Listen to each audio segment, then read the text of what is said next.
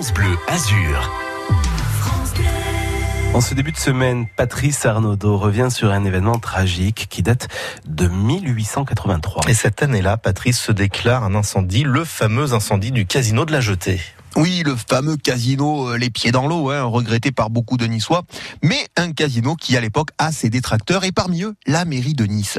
Perché va faire concurrence à la Fénière, le casino municipal qui jusque-là avait le monopole du jeu. Ce casino qui est la quasi copie conforme hein, du casino de Brighton et en avril 1883, on s'apprête donc à l'inaugurer. Mais quelques jours avant l'inauguration, c'est le drame. Le casino est totalement détruit par un incendie.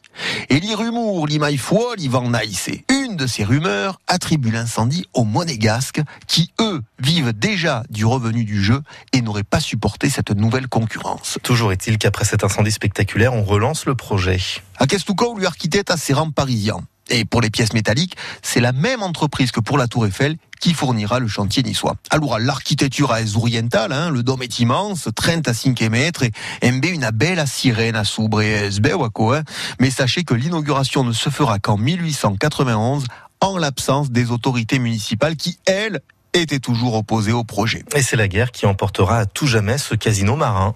En 14-18, il sert d'hôpital militaire et c'est en 1944 que les Allemands choisissent de le démonter pour toujours afin de récupérer les armatures métalliques.